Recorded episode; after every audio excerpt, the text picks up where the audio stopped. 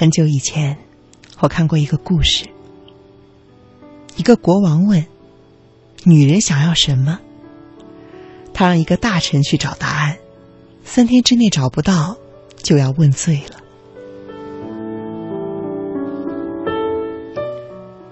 这个大臣有一个很好的朋友，是一个勇士。勇士受到大臣的拜托，一路披荆斩棘，终于找到了一个知道答案的老巫婆。巫婆满脸褶子，她说：“我可以告诉你答案，但是你必须跟我结婚。”勇士为了朋友，答应了他。而巫婆呢，也给出了答案。她说：“女人想要的是掌管自己的生活。”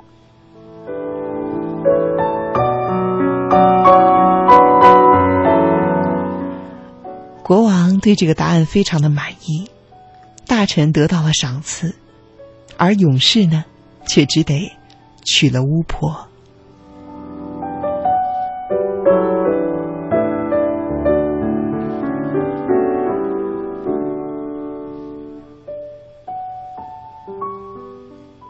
在新婚的晚上，勇士走进洞房，却意外的发现里面坐着一个很美丽的女人。女人说：“我就是那个巫婆，因为被施了魔法，所以只能半天是巫婆，半天是美女。你觉得我是白天当美女，还是晚上当美女好呢？”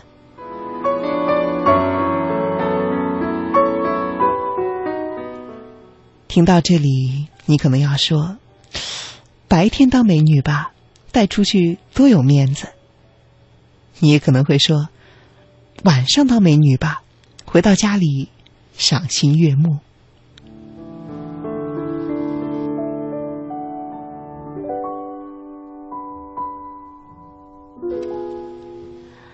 幸好这个勇士足够聪明，他的答案是：嗯，既然你说过，女人最想要的是掌管自己的生活，那么。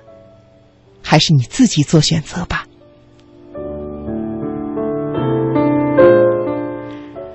女人听了非常的高兴，她说：“好，那么我选择白天和夜晚都当美女。”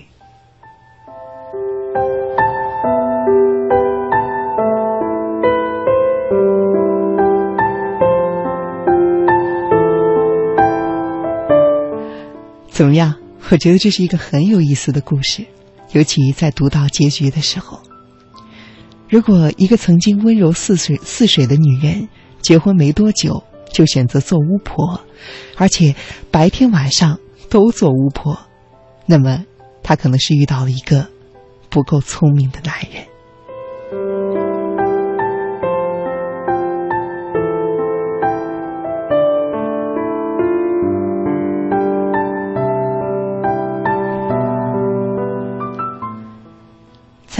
二胎政策刚刚放开的时候，陈元的老公就开始催着要给大宝添个弟弟或者妹妹了。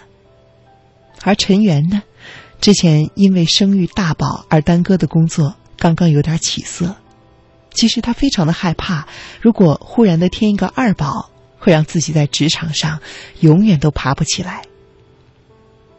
看到陈元的态度，老公说：“怎么，你怕？”我养不起你们吗？老公是一家大公司的副总，要养他们自然是绰绰有余。可是问题是，陈云从来没有计划过被人包养的生活。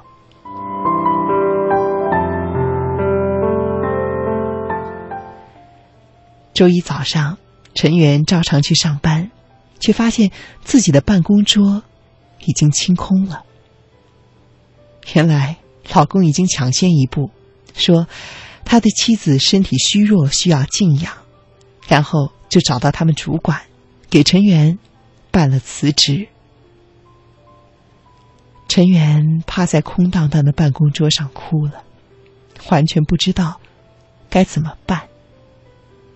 他想要二胎，而他就应该抛掉一切，为他生养二胎吗？他养得起他，而他就理所应当的被他养吗？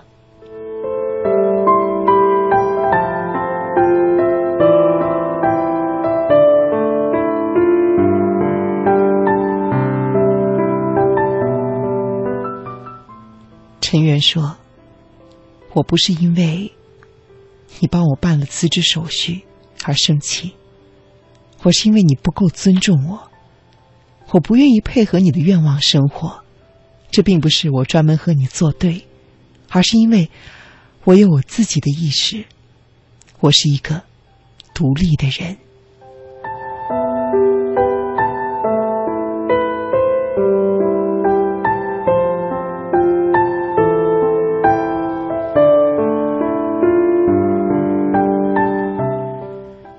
在有些人的眼中，结婚是一件一劳永逸的事情，或者对于他们来说，结婚不该叫做结婚，而只是叫做娶老婆，只是自己才是事件的主体。在他们看来，老婆娶进门之后就是一件附属品，理应洗衣烧水、生娃做饭，而至于老婆的心事和意见，完全没有必要理会。他们有些人还有一套沾沾自喜的理论，叫做“男人为什么结了婚就不送花了？”很简单，请问你考试过了，还读书吗？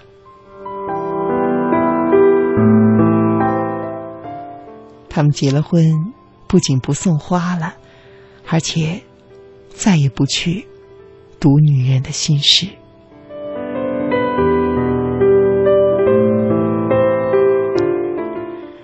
他们呢，对此美名曰“大男子主义”。其实，这根本就不是大男子，而是非常的小男人，因为他们的世界小的只有自己。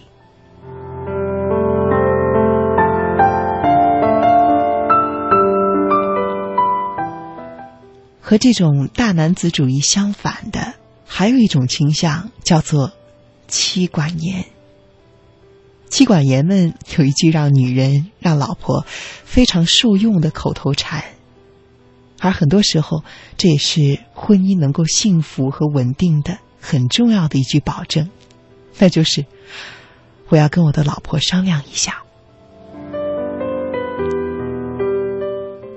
比如，父母要来度假，兄弟需要帮忙，甚至是朋友忽然的邀约吃饭，他们都会在第一时间。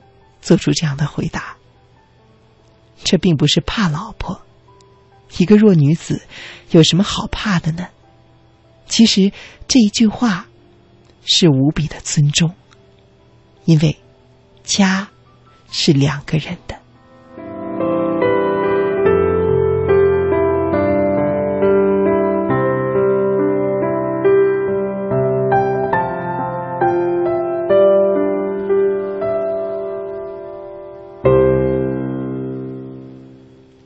很多男人啊，很想在家里当国王，没错，就是今天这篇文章的一开头提到的那个国王。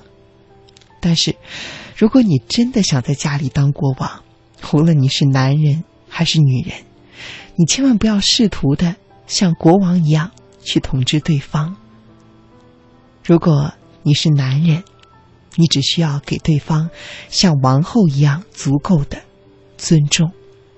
而如果你是女人，你也需要给他像国王一样足够的信任。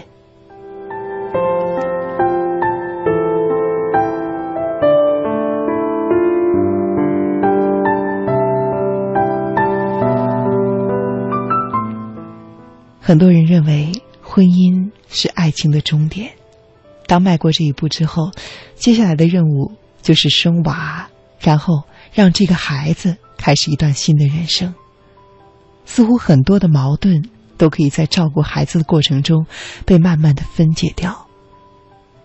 而结婚之后，走了那么远的路，你是否还记得出发时你的起点在哪里呢？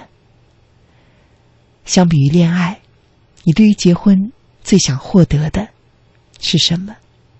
现在，你还记得他吗？